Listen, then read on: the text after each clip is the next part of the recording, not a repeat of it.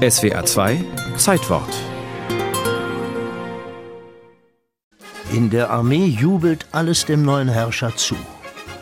Das Gefühl ist weit und breit, dass wir eine schwere Krankheit überwunden haben und nun einer glücklichen Zeit entgegengehen. Die Herren vom Fortschritt und der jüdische Anhang sind allerdings schwer geschlagen. Graf Waldersee, preußischer Generalfeldmarschall und Vertrauter Wilhelms II., triumphiert. Für ihn ist der junge Kaiser ein Garant dafür, dass alles so bleibt, wie es ist. Wer auf mehr Demokratie gehofft hat, verzweifelt dagegen an diesem 15. Juni. Der Mythos vom fortschrittlichen Kaiser Friedrich, der die Geschicke Deutschlands in ganz andere Bahnen gelenkt hätte, hält sich bis heute.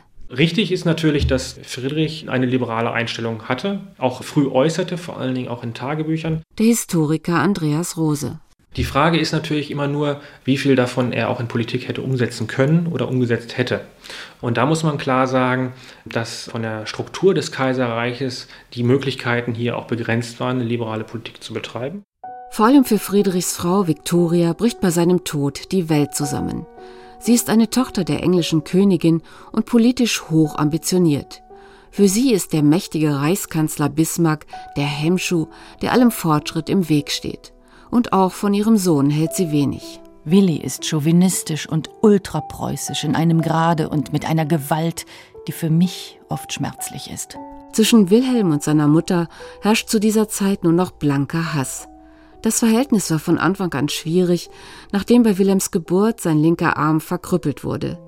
Die damals erst 18-jährige Victoria hat sich für das behinderte Kind geschämt und zugelassen, dass der Kleine furchtbaren Torturen unterzogen wurde. Der Arm wurde gestreckt. Er musste beispielsweise mit einem Arm ein Pferd reiten und das verlangte ihm sehr viel Disziplin ab.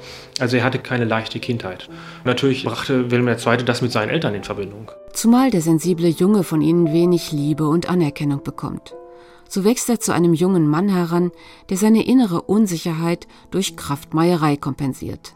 Dennoch, als er am 15. Juni 1888 den Thron besteigt, jubelt ihm das Volk begeistert zu. Wilhelm II. war mit Sicherheit der modernste Kaiser in dieser Zeit, wirkte jung dynamisch, trotz seiner Behinderung. Und auch äh, das Deutsche Reich war natürlich eine junge Nation. Und insofern war er eher Kind seiner Zeit als Bismarck und stand eher für einen neuen Aufbruch und war mit Sicherheit beliebt in der Bevölkerung. Bismarck jedoch ist ähnlich besorgt über den einstigen Zögling wie seine Feindin Victoria. Der 72-Jährige fürchtet die Unberechenbarkeit des jungen Brausekopfes und seine engen Kontakte zu den Kriegstreibern, die Wilhelm gegen ihn aufstacheln. Hier spielt vor allem der General Waldersee eine große Rolle, der immer wieder gesagt hat, dass beispielsweise ein Friedrich der Große niemals der Große geworden wäre, hätte er einen so mächtigen Kanzler neben sich gehabt wie Bismarck. Das Verhältnis zwischen Kaiser und Kanzler kühlt rasch ab.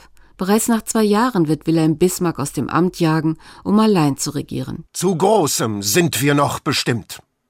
Und herrlichen Tagen führe ich euch entgegen. Er verschafft Deutschland mit seiner Kolonialpolitik den ersehnten Platz an der Sonne und baut die Flotte auf. Unsere Zukunft liegt auf dem Wasser. Volldampf voraus. Durch sein Säbelgerassel und die großmäuligen Auftritte wird er allerdings seinen Teil dazu beitragen, die Eskalation voranzutreiben, die schließlich im Ersten Weltkrieg mündet. Es muss denn das Schwert nun entscheiden. Darum auf zu den Waffen. Seine Majestät, Kaiser Wilhelm II. Hurra! Hurra!